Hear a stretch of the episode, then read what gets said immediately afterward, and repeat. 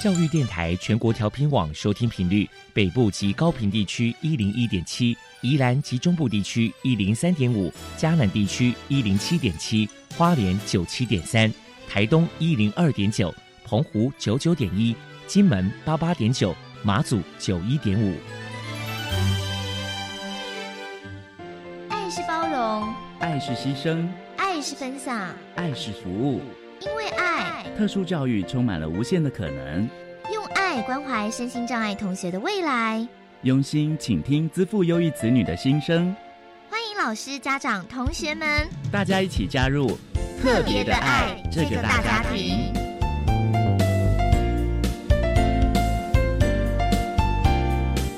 本节目由教育部学生事务及特殊教育司指导，国立教育广播电台监制。欢迎收听。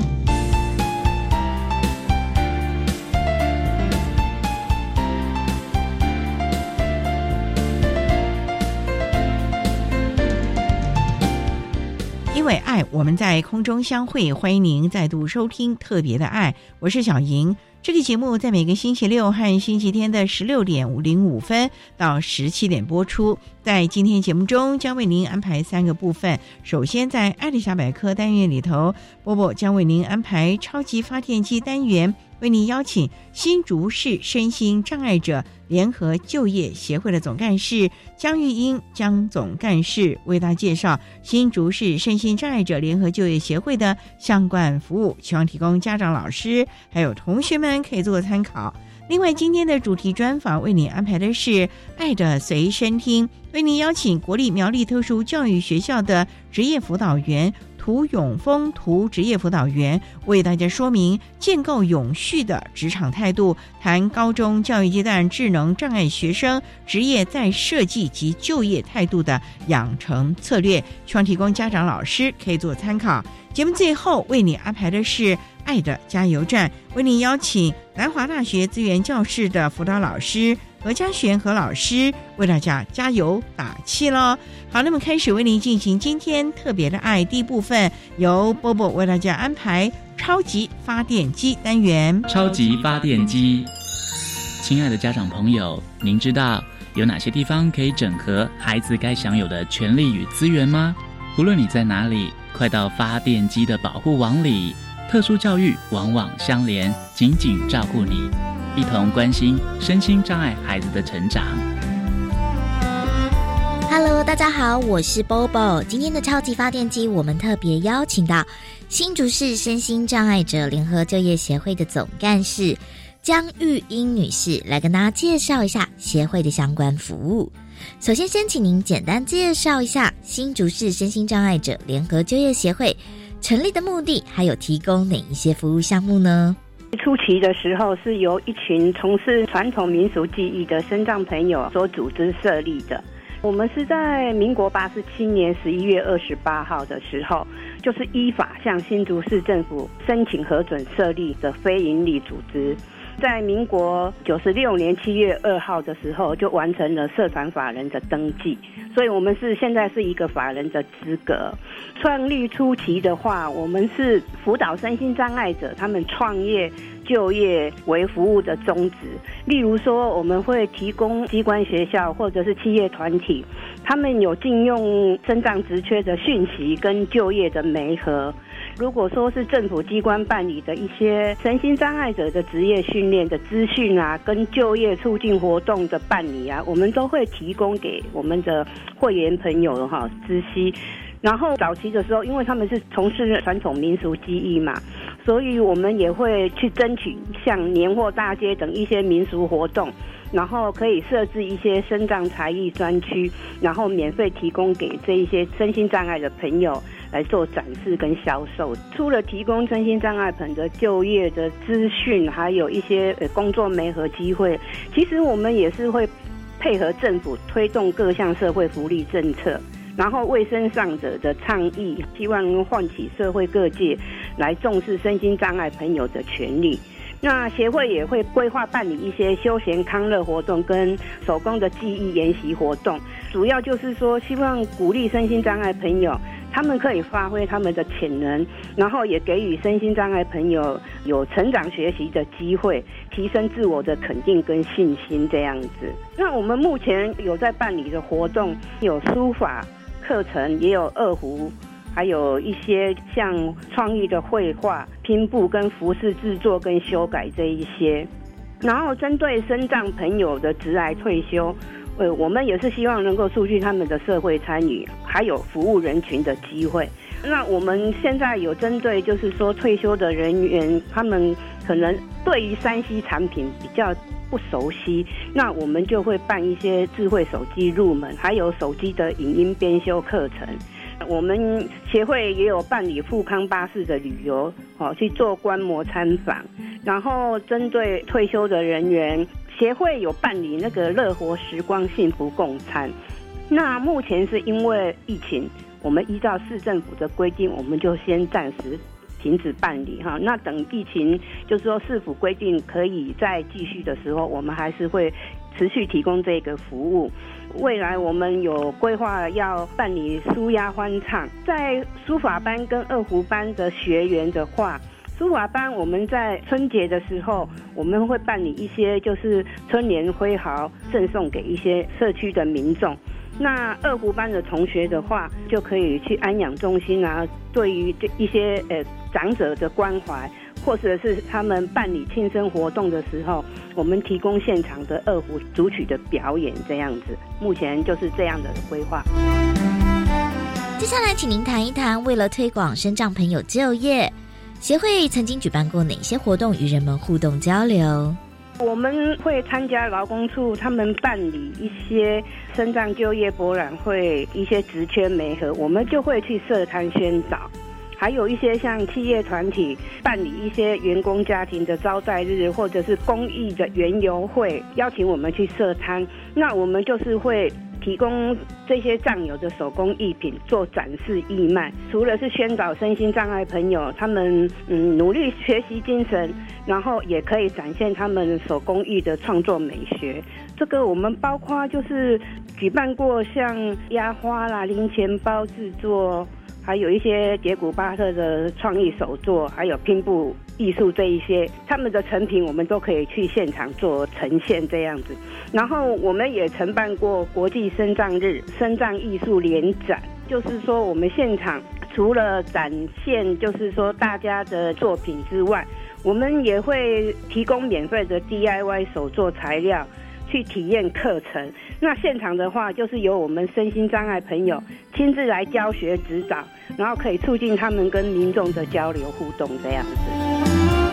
等于是这个办的活动还蛮多元性的。嗯，那我们再来想请教一下您，就是说不晓得针对这个身障者的就业服务协会这边在未来有什么样的规划呢？其实我们还是会持续提供就是身障朋友的就业媒合。那像一些我们的会员朋友。因为我们协会也成立了二十五年，他们从刚开始青壮年的时候，那现在可能也慢慢步入了退休的年龄。那我们希望就是说，藏友在职涯退休之后，我们能够多办理一些社会参与的活动，去规划他们的休闲娱乐。然后就是说，希望他们不要就是说跟社会脱节了。希望他们呢还能够保有那种社会参与的动力这样子，然后我们也会去加强，就是说身心障碍朋友的家庭访视，然后办理一些家庭支持教育跟一些呃社会福利的宣导。其实我们协会有承办新竹市政府的身心障碍者自立生活支持服务，那因为它是属于帮助身心障碍者，他们可以自主。促进他们一些社会参与的动力，不希望就是说身心障碍朋友只能待在家里，然后就跟社会脱节了。所以这个是一个新竹市政府的业务，然后我们来承办这样子。那我们也希望说以后可以持续朝这个社会福利的服务方向去做，这样子来推展这样。请问一下总干事，身障朋友求职或者是就业，到底该保持着什么样的正确心态呢？我是觉得说，不管他们就是去从事什么职业或是工作，我觉得最主要就是他们要有积极跟热忱的心。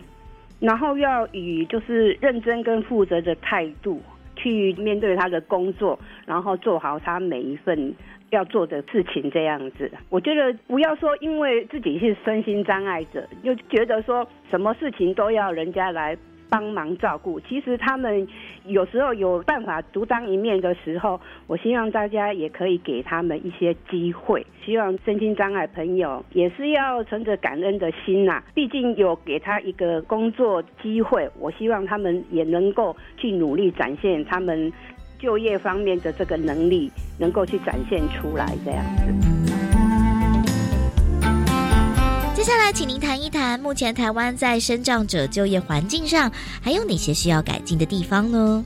我觉得现在哈，就是要消除对身心障碍朋友们的就业歧视啦，能够给予比较平等的就业机会，还有就是职场的无障碍设施。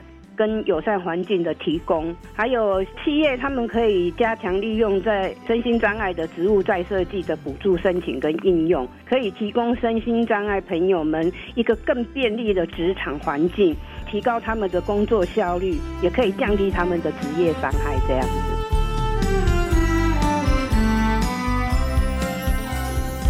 那最后，您这边可能还有针对身障者就业这个部分，还有什么样的想法想传达呢？身心障碍朋友，他们因为先天或后天因素造成身心理功能上的一个缺失，我相信没有人愿意成为一个障碍者。请大家以平常跟同理的角度，给予身心障碍朋友支持跟鼓励，可以接纳他们。我相信他们也期待说，可以自食其力，展现他们的能力。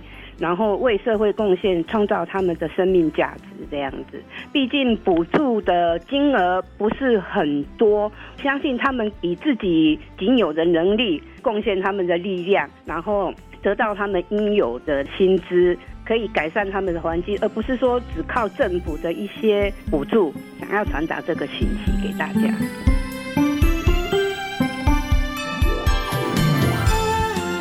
非常谢谢新竹市身心障碍者联合就业协会的总干事江玉英女士接受我们的访问。现在，我们就把节目现场交还给主持人小莹。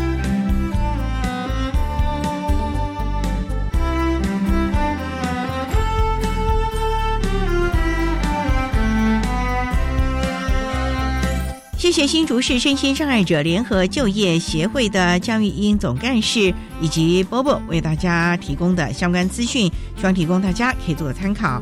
您现在所收听的节目是国立教育广播电台特别的爱，这个节目在每个星期六和星期天的十六点零五分到十七点播出。接下来为您进行今天的主题专访，今天的主题专访为您安排的是。爱的随身听，为您邀请国立苗栗特殊教育学校的涂永峰职业辅导员，为大家说明建构永续的职场态度，谈高中教育阶段智能障碍学生职业再设计及就业态度的养成策略，希望提供家长、老师还有同学们可以做参考了。好，那么开始为您进行今天特别的爱的主题专访，《爱的随身听》。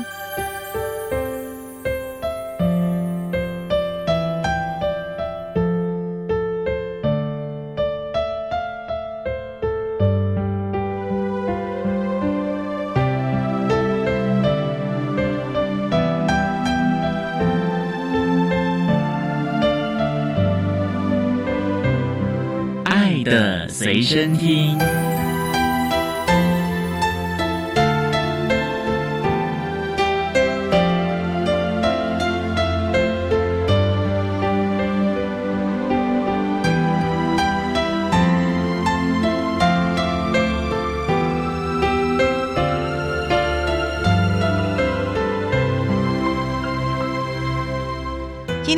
邀请国立苗栗特殊教育学校的职业辅导员涂永峰，涂辅导员，辅导员您好，主持人还有各位听众大家好。今天啊，特别邀请涂辅导员为大家分享建构永续的职场态度，谈高中教育阶段智能障碍学生职业在设计及就业态度的养成策略。那首先呢，要先请涂职业辅导员为大家介绍国立苗栗特殊教育学校是在苗栗什么地方呢？在苗栗。市的金国路是在八百二十五号，那我们招收的孩子都是属于比较中重度的智能障碍的孩子吗？是的，还有自闭症，还有肢体障碍的孩子。孩子是住校还是每天通勤？每天通勤。要是太远的呢？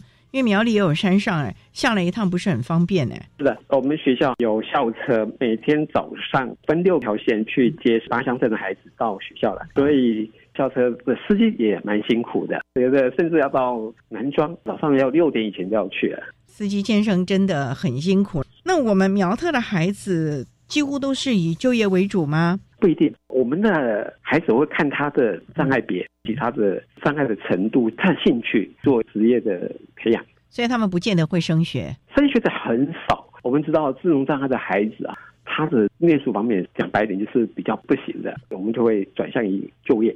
那在就业，你们是从高一的孩子就要辅导他们，还是从国中的时候你们就得辅导孩子了呢？因为我学校是高职部，高一的时候影像是量表去测孩子的性向，还有对工作有没有兴趣。高二的时候就会有工作队，那时候开始分科了，会有戏美，还有餐饮以及综合职能科。这三个高三的时候，如果可以个别的话，我们就会让他们个别用社区化去找职场让他们实习，一直到他们到就业。所以其实很早就开始了解孩子们的兴趣能力在什么地方，所以你们会积极的培养他们在职业方面的技能、相关的专业，甚至于职场的态度喽。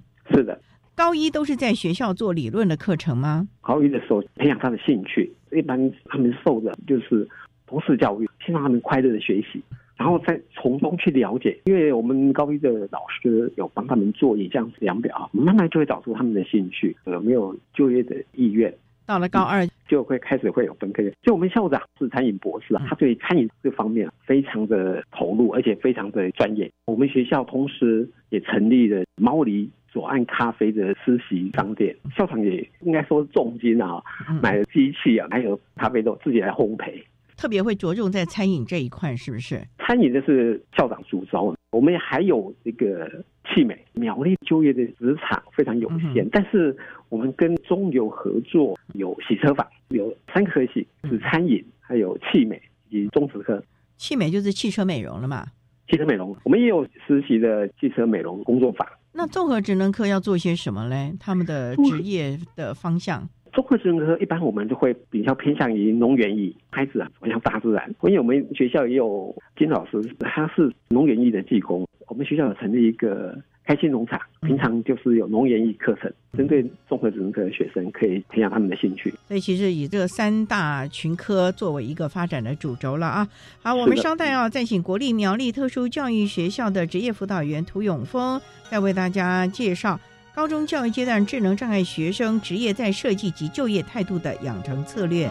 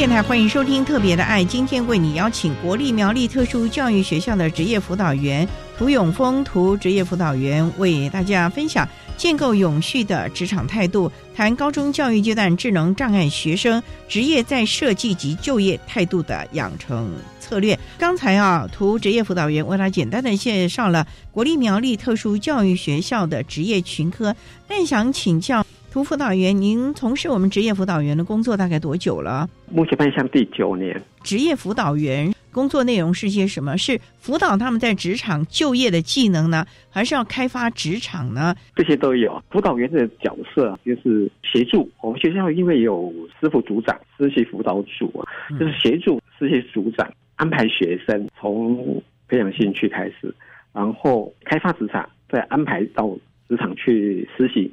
一直到就业为主，职业辅导员有什么关系呢？职业辅导员哦，去开发职场，让孩子有校外实习的机会。所以你们就常常要去外面陌生拜访啊。那苗栗地区的职场多吗？听良心讲，非常有限。但是我们有针对我们学校的科系去开发的职场啊，就是以中油直营站，它会有洗车房。目前中油在苗栗有十个直营站，两个加盟站，提供给我们孩子。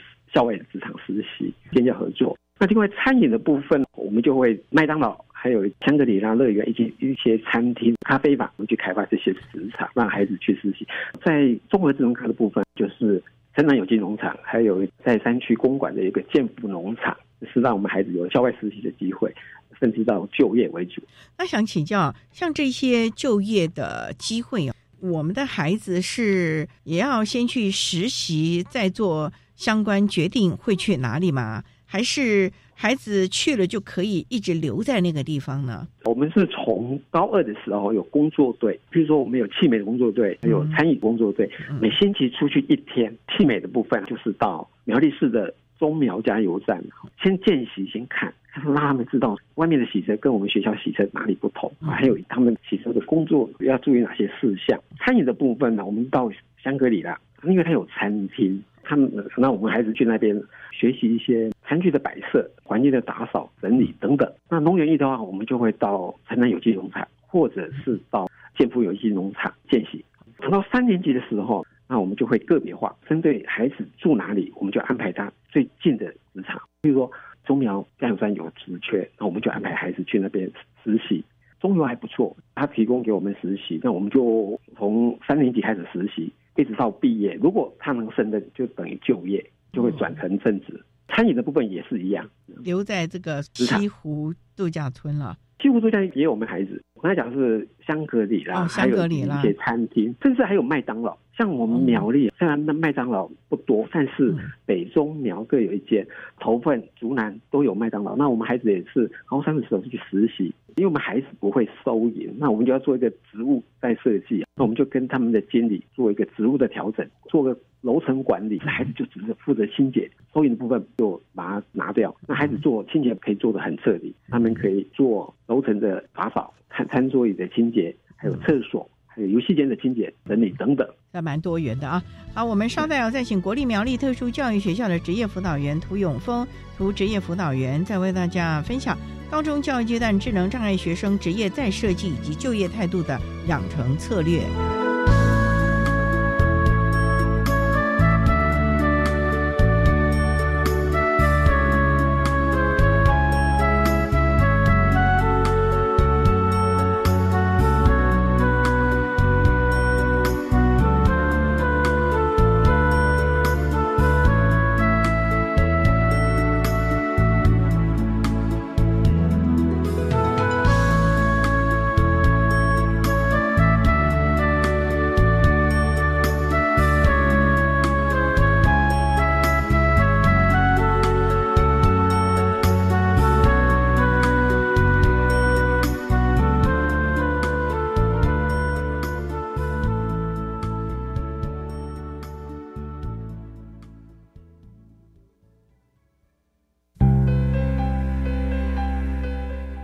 各位教育广播电台的听众朋友们，大家好，我是教育部长潘文忠。在这充满感恩气氛的近四月里，我要向全国各地的教育伙伴们致上我最深的祝福跟感谢。前一段时间，为了兼顾孩子的健康跟学习，许多老师们克服困难，透过各种教学方法，细心的陪伴，让每一位孩子都能拥有完整的课程学习。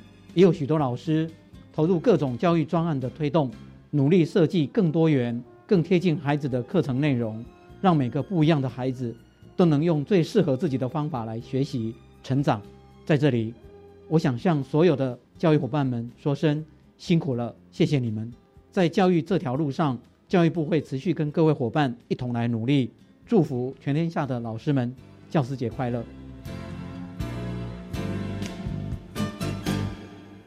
放学派对开趴喽！林姐姐，你看，你看，这里超热闹的！哇，有手作、猜谜、桌游、乐器体验，还有科学魔术秀等三十多种精彩活动。这里是士林科教馆大厅，更棒的是完全免费，完成闯关除了获得参加好礼外，还有抽奖机会哦！十月二十二日星期六，在士林科教馆，欢迎大手牵小手，一起参加教育部放学派对嘉年华。管那么的水，罗嘎西木啊！大家好，我们是欧开合唱团。您现在收听的是教育电台。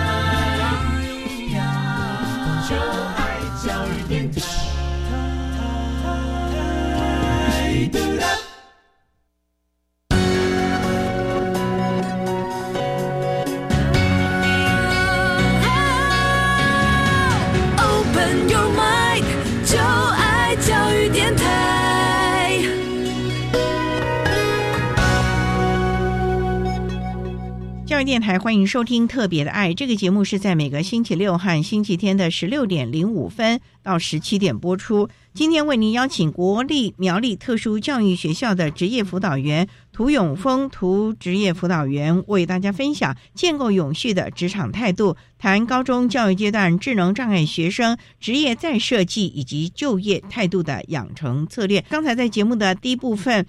图指辅员为大家简单的介绍了国立苗栗特殊教育学校的概况，以及孩子们在职场实习的时候呢，学校端所做的养成，甚至于预做的一些准备。那想请教涂指辅员，因为我们的孩子毕竟还是要经过实习，才能够了解学校和职场真正的不同在什么地方。那有没有一些您过去辅导的经验，让大家来分享？像孩子可能在餐饮界啊。或者是汽车美容啊，他们进入职场的时候会遇到一些什么的困难？那你们是如何的和资方，也就是雇主这一边一起合作，职业再设计啊等等的，为孩子打造了一个适合他的职场环境呢？好的，我举一个麦当劳的个案，孩子到职场去的时候，我们会先找他的经理还有干部先谈一下。因为我们孩子不会收银，那我们孩子就要做一个职务的调整。那我们就做清洁的部分。麦当劳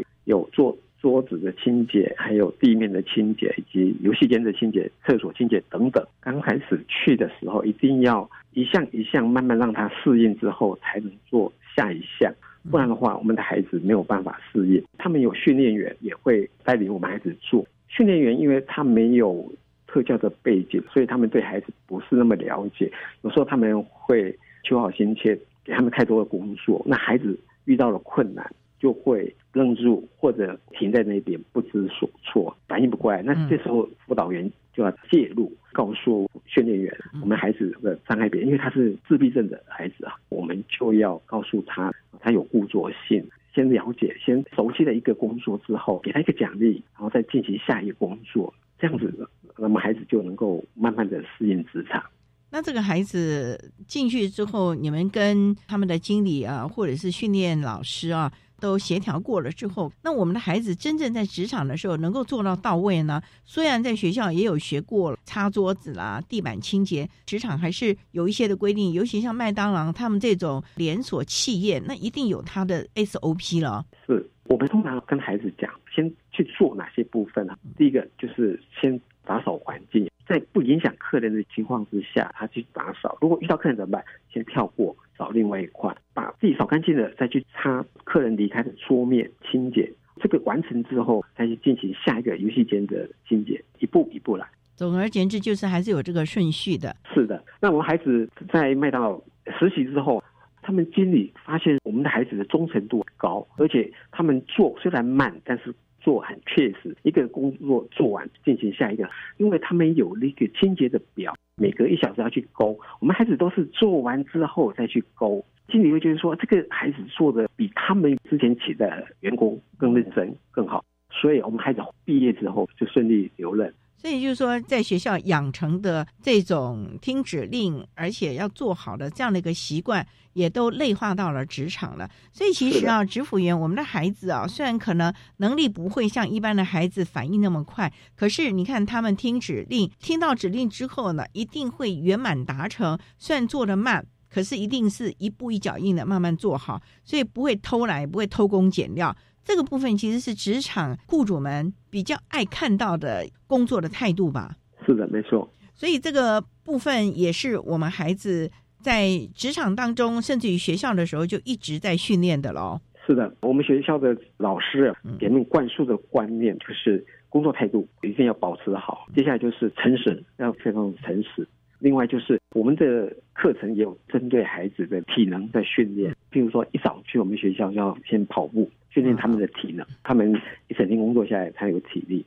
我也想请教职辅员，像到麦当劳工作的这个例子，在做清洁啊各方面的，久了之后会不会调整他的工作的项目呢？可能比较进阶一点啊，接待客人啊、点餐啊之类的了呢？我知道目前工作超过三年还是没有哎。我们讲白一点，就是他们做的工作，现在的孩子啊也不太愿意做。或是说他们做这个工作持续性不久，反正是我们特教孩子啊持续性很高，而且忠诚度高，对我们的孩子也有这个优势。也就是说，可能现在一般人不愿意做的清洁的工作，我们的孩子还愿意尝试，而且忠诚度很高，持续性也很强，也不必雇主一直盯。只要他熟悉了这些的顺序之后，其实雇主不用再去担心有没有到位，也不会受到客诉了。是，没错。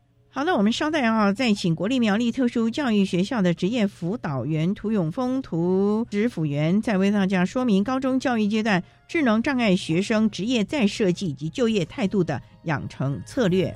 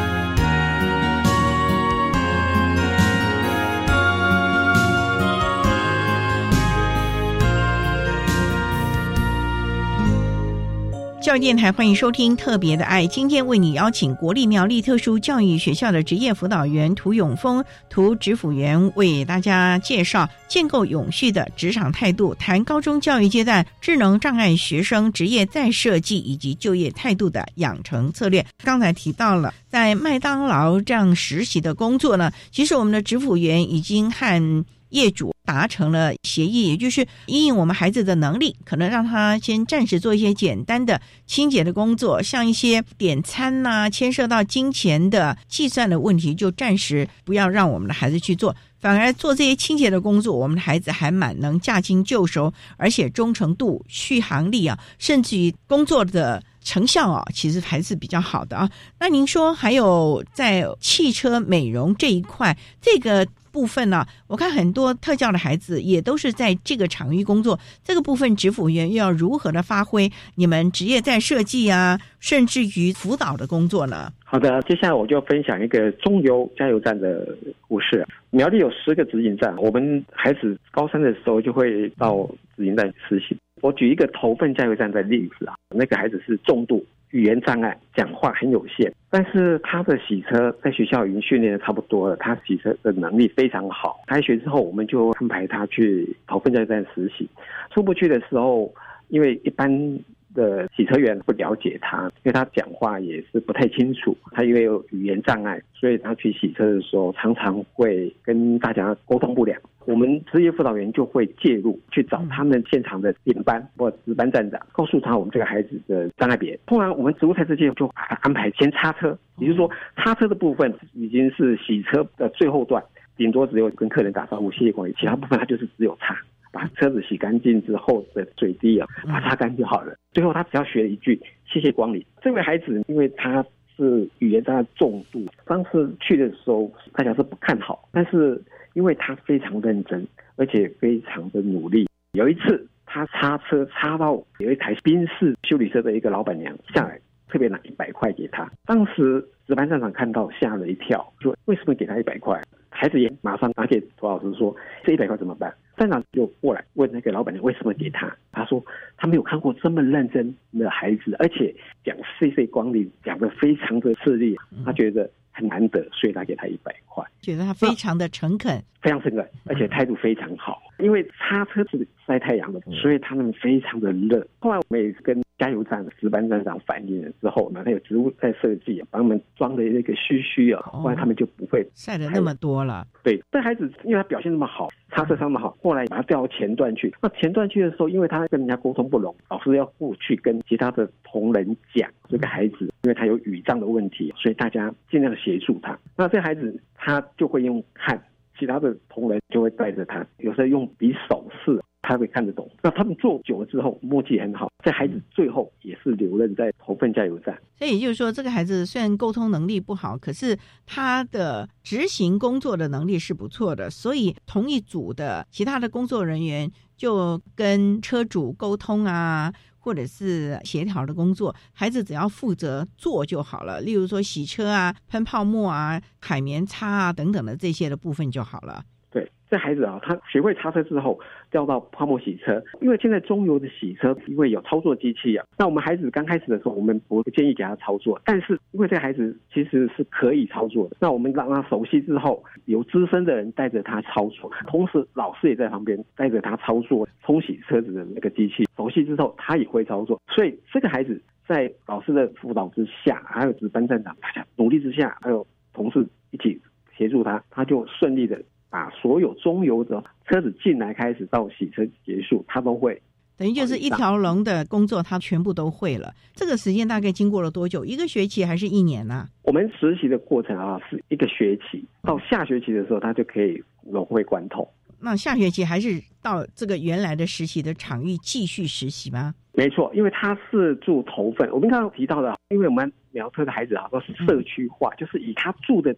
区域去安排他的职场，让他实习一直到就业，所以他等于是已经选定了是在洗车厂工作，所以你们也希望他持续下去，能够永续的留在这个职场了，也就不会再派他去别的地方实习喽。因为这个职场他如果可以适应的话，像中油他们提供的薪资是标准薪资，而且有劳健保，甚至他们有把洗车的奖金都分配给我们的特教孩子，所以他们的薪水是非常高，有的甚至可以领到三万块，这对一个特教孩子来讲是非常难得。所以我们把台湾中油当成台积电，所以也是跟中油常年的配合了。对我们合作已经超过十年了，目前在十个直营站的特教孩子啊，有超过五十五位的学生，像投分现在他们洗车二十位就有超过十六位是特教孩子。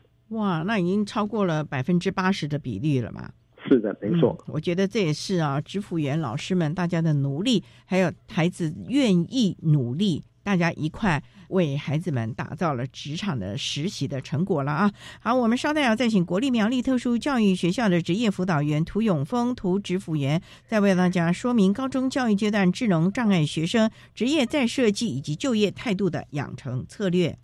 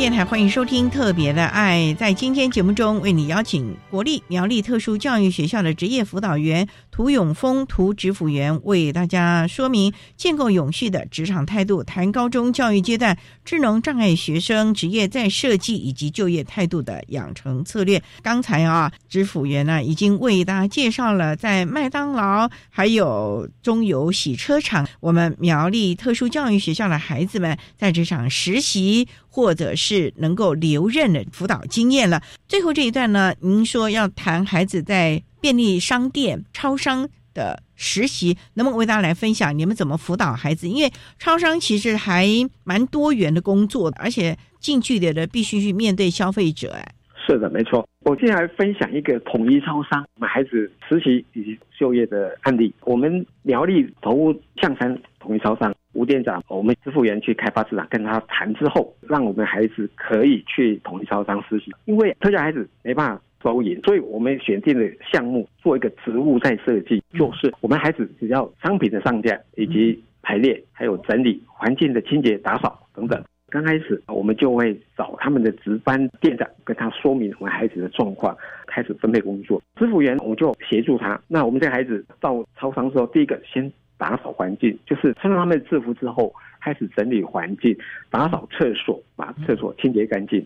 这个孩子打扫完之后，他到下一个是什么工作？这时候我们就会跟值班的店长讨论下一个工作什么，那就是他们的商品上架。那商品上架也有它的原则，就是先进先出。那我们要告诉孩子要会看借期日期，商品如果比较早。到的，那我们就要排到前面；日期比较厚的，我要把它排到后面。我们教这些孩子要看懂，然后再教他怎么放，这个很重要。那我们孩子做这个部分也是一步一步学习。那他可以排一个一个商品认识，然后开始排列，从饮料区再到日用品区啊，这些工作我们就可以让孩子胜任。店长很高兴的，就是我们孩子做这些工作也是很务实，而且很落实的去做。怎么个务实法呢？因为排东西就是按照您讲的到期日往前推嘛。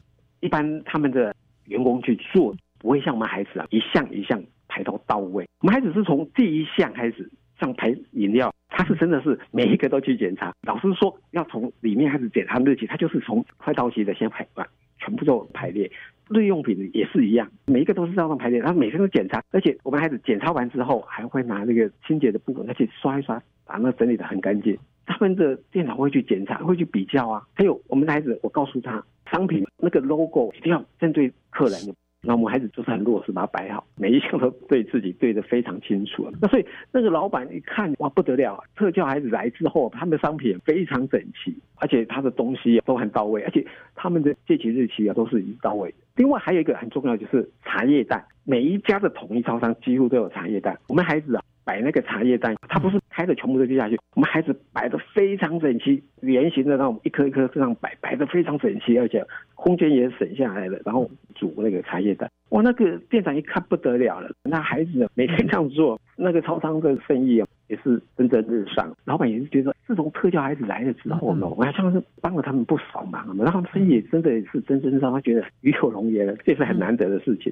这些孩子真的是很认真的在做，我想店长看到了，应该也会很感动，看到孩子这么真实的去执行每一个该到位的动作了，所以其实这样的一个口碑啊。一届一届的传承下来，其实这些厂商或者是店长们，应该对我们苗特的孩子印象非常的好。会不会也会口耳相传，告诉其他的同业一起来禁用我们苗特的孩子呢？没错，这个真的我要大力的宣传，也就是说，我们的同一销商也确实是正联社，当初还有全联社这些经理啊，口耳相传。才知道说有苗头，所以他们是主动来找到我们学校有这个工作，希望禁用孩子试试看，跟我们合作看看。我想一百零七年的时候，那时候的爱心砍木厂商就是全联，当时全联是让我们工作队进去学习，工作队就是整批人进去学习白色商品，因为他的好朋友就是开统一超商的老板，所以老板才来找我们学校，口耳相传，我也知道家乐福他们也有意愿进入我们的孩子，所以我就是这个口碑是口耳相传，确实是没有错的。其实告诉了大家，我们真的是脚踏实地的训练我们的孩子。雇主们，你们不必担心，只要我们苗特的孩子，我们特教的孩子到你的公司，绝对是加分的效果了。所以企业界应该努力的试出一些的机会给我们的孩子吧，是不是？没错，我们常常在想，特教孩子虽然动作慢了一点，但是他们的工作能力还有工作品质绝对不会输于一般人。他们实习啊。有老师带着他们去做。那我常跟我们特教孩子讲说，辅导员毕业之后也是你们永远的老师。教育部规定追踪半年，我们是追踪到第一届，所以所有孩子只要毕业的，在职场上遇到任何问题都可以找辅导员。那我们可以去协助他完成工作。所以现在苗栗的不管是麦当劳或者是中油，还有超商，他们只要有工作机会，都会打到苗栗特殊教育学校，希望还工作机会。这真的是国立苗栗特殊教育学校教育的成功了。不光是我们的特教老师，这些专任的老师，甚至于职业辅导员，全校行政教学，大家一起努力打造、建构了我们孩子的能力，让孩子不光只是在学校适应良好，也让他们在实习的场域，甚至于就业的场域。都能够发挥他们的所学，其实这样子对孩子的自信心，甚至于他的责任感，以及对于家庭的那份贡献感，是不是也让你们也感受到了？家长放心了，安心了，将来不必担心没人照顾孩子了。我想孩子的努力，大家是有目共睹的，所以。请家长还有雇主们大家一起给特教孩子工作机会、实习的机会，让他们有将来可以。自己独立自主。那我们今天啊，非常的谢谢国立苗栗特殊教育学校的职业辅导员涂永峰涂指辅员，为大家分享了高中教育阶段智能障碍学生职业再设计以及就业态度的养成策略。非常谢谢你，指辅员。谢谢主持人。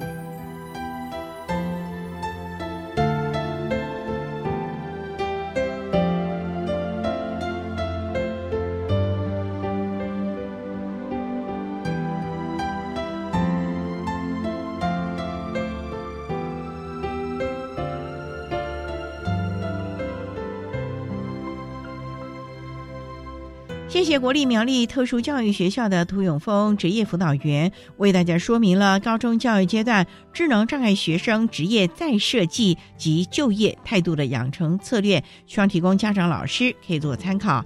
您现在所收听的节目是国立教育广播电台特别的爱节目，最后为你安排的是爱的加油站，为您邀请南华大学资源教室的辅导老师何家璇何老师为大家加油打气喽。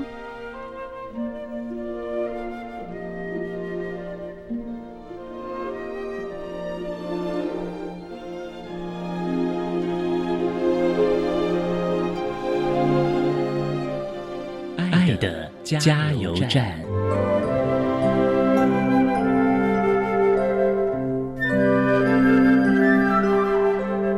各位听众，大家好，我是南华大学资源教室的何家璇辅导老师。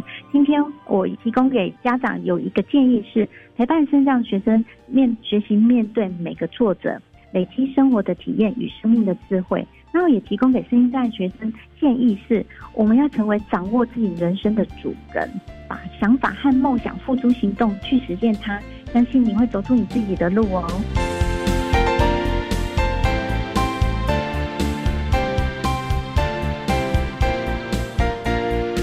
今天节目就为您进行到这了，感谢您的收听。在明天节目中，为您邀请南华大学资源教室的何家璇辅导老师，为大家说明最适切的安置，谈高等教育阶段身心障碍学生。转型的相关经验，需要提供家长、老师可以做参考了。